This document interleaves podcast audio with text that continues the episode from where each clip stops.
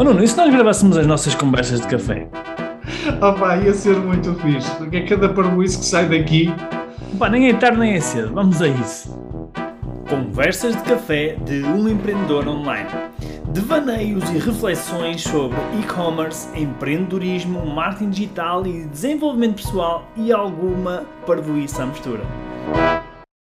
Uma das coisas que nós uh, batalhamos muito é os, os empreendedores de lojas online focarem-se em uh, poucos indicadores, mas estarem sempre muito atentos a esses poucos indicadores para perceberem a performance do, do seu negócio, da sua loja online.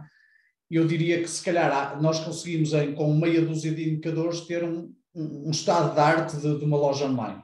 Se tu tivesses que dizer um indicador que tu achas talvez o mais importante uh, da loja online, do, do, da performance de uma loja online, qual é que tu dirias?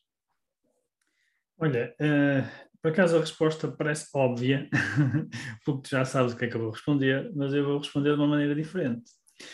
Porquê? Porque depende do estágio da loja online. Depende. Uh, normalmente eu diria, opa, o indicador mais importante é a taxa de conversão.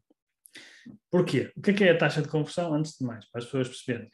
Basicamente é, é o indicador que nos diz quantas pessoas é que convertem por cada 100 pessoas que entram na nossa loja online. É? Então, o que é que quer dizer que o uh, número de pessoas que convertem? Número de pessoas que compram, não é? Compram efetivamente, ou seja, pessoas que visitaram. Vamos imaginar uma loja física, não é? Vamos imaginar que eu tenho, sei lá, uma loja de vestuário na rua e, e entram 100 pessoas para ver a roupa. Se duas pessoas comprarem, então tenho uma taxa de conversão de 2%. 2 ok. okay?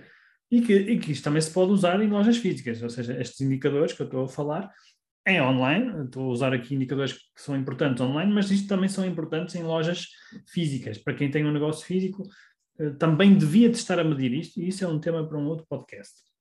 Uh, portanto, essa seria a primeira resposta que eu daria. No entanto, se a pessoa está a começar o seu negócio, a sua loja online, se ainda não tem uh, vendas, ou ainda tem poucas vendas, ou não está ainda a, a ganhar tração, aí já diria que, que, é um indicador diferente. Aí já diria que provavelmente o indicador mais importante seria os visitantes que a pessoa tem na loja.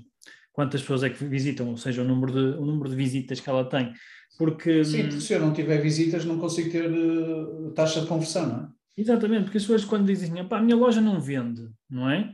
Como tu disseste há bocado e bem, a gente tem logo algumas perguntas de algibeira para tentar perceber o que é que está a acontecer, não é?